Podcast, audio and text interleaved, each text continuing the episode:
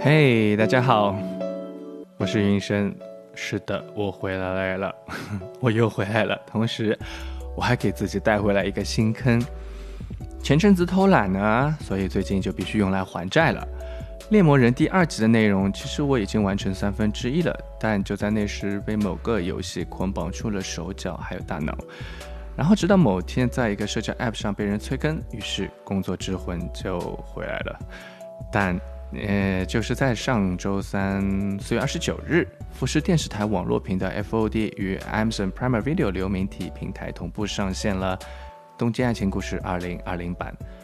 而我呢，就是个不折不扣的东爱迷，原本想就做个简单的 Voice Message 用来回顾一下，但稿子一写，再加上看了遍漫画，我就知道，嗯，如果不做完这个新版的《东京爱情故事》呢，我一定会后悔的。所以呢，坑他就自己挖好了。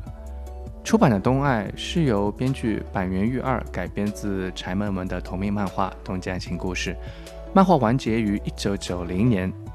隔年便由富士电视台在一月十七日开始播送。而在我们国内呢，则是由上海电视台于一九九五年起播出了普通话配音版，又在时隔十四年后的二零零九年由东方卫视重播。当年我还记得东方卫视特别制作了一个东爱的专题，好像多少年来着，具体我也不记得了。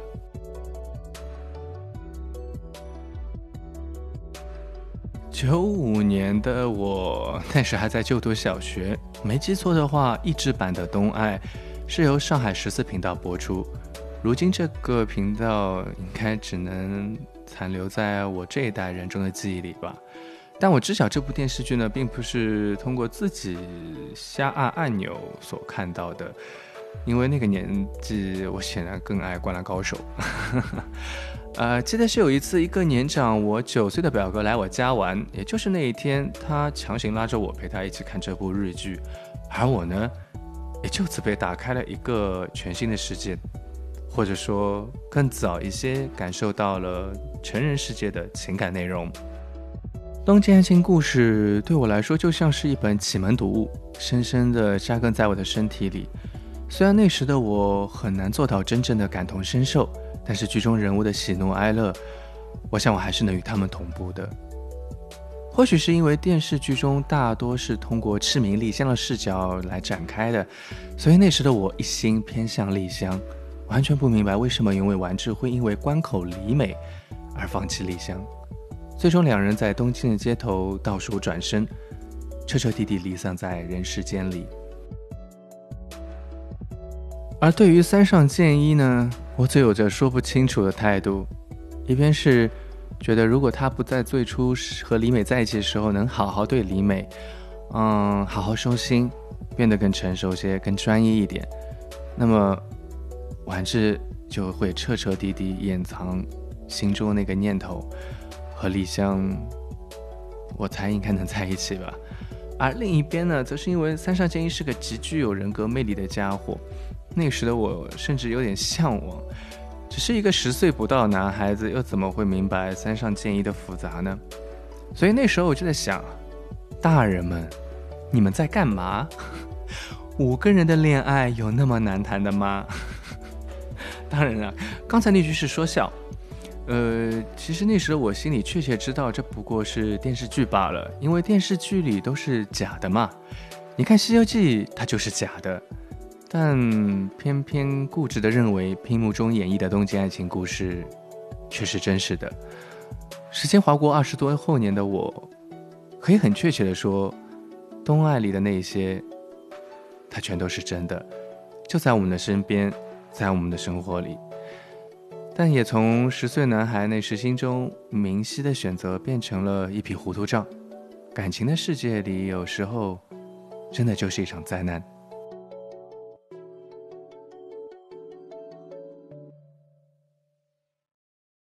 好了，回忆差不多就到这里为止了。说回新版《东爱》吧。其实，在年初看了富士电台的预告时，说实话，我心里还是蛮期待的，因为出版《东爱》反正已经在那个高度了，以后随便你们怎么折腾，我觉得也都无所谓了，反倒是会充满着新奇感。虽然对于赤名丽香这一角色的最终定角是石桥静和，有一丝的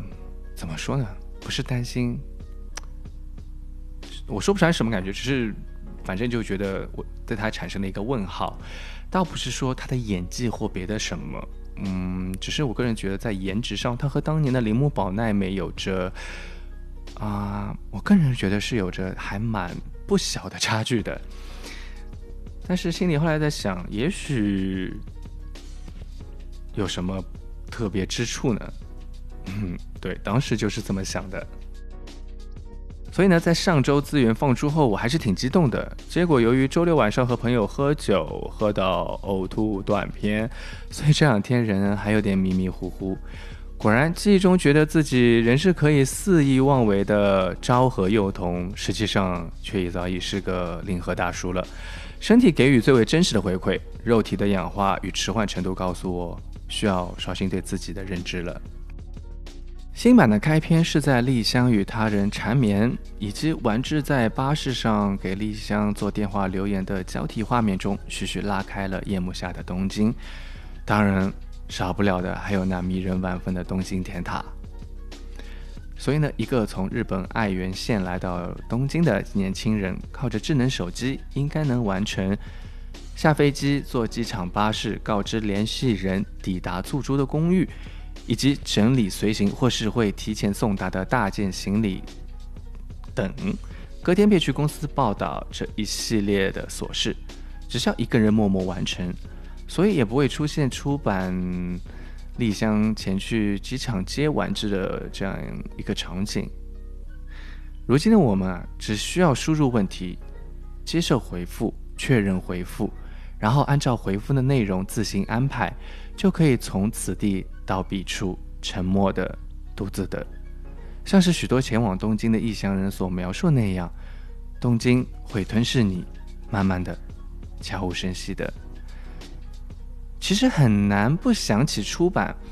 丸治与丽香出现时那个画面，丸治那匆忙慌乱的样子，丽香标志性的笑容，搭配上传唱至今的主题曲《Love Story》哇，突然你突如其来的爱情。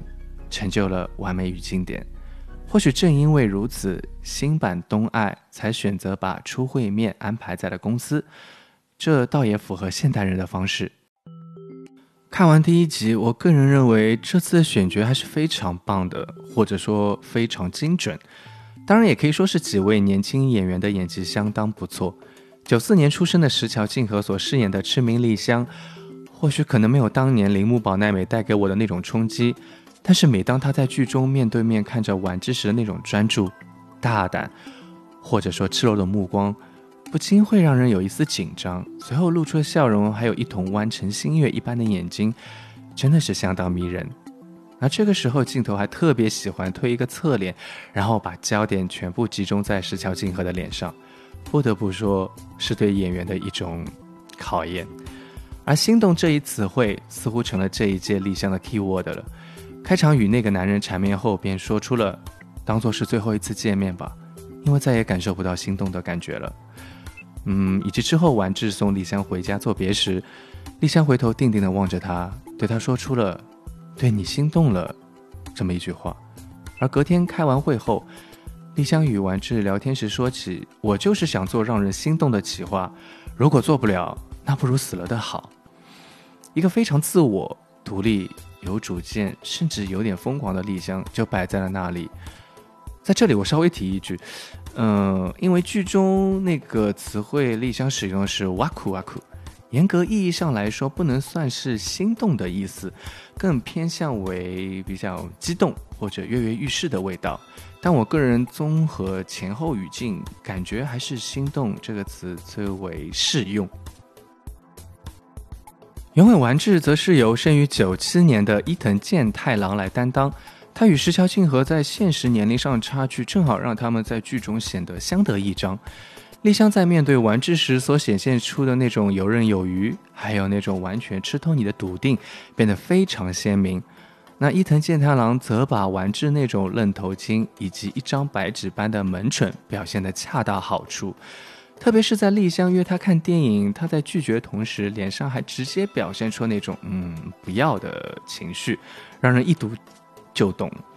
而当丽香把电影票送给他，他就趁着丽香背对他时，那在那竭力抑制的笑容，真是让人一看就知道他在幻想着和李美一同看电影的画面。那当丽香对他说出那句“真是什么都写在脸上”的话时，也无法把他拽出幻想的画面。而三上健一和关口里美则分别是由九三年的清源祥以及九八年的石井信奈来出演。清源祥把三上那种纨绔子弟、花花公子、吊儿郎当的味道演得入木三分，而石井信奈在我看来，就是属于那种非常非常日本女人的感觉，一眼看去你就会有一种，嗯，那是个标准的日本女人，安静、乖巧，还有一丝害羞的样子。仔细想想，石井信奈这样的脸型以及扮演的角色，是否在许多日剧中都能找到相似的人物影子呢？而这一点，恰恰就是关口里美给我的感觉。但是，可能因为是年纪的关系，石井信奈的表现多少还是有点稚嫩的样子。嗯，特别是他和三上两人在室外儿童玩乐区，里美在向三上控诉他所带来的困扰。然后欲言又止的那一段，感觉是有着不错的台词功底，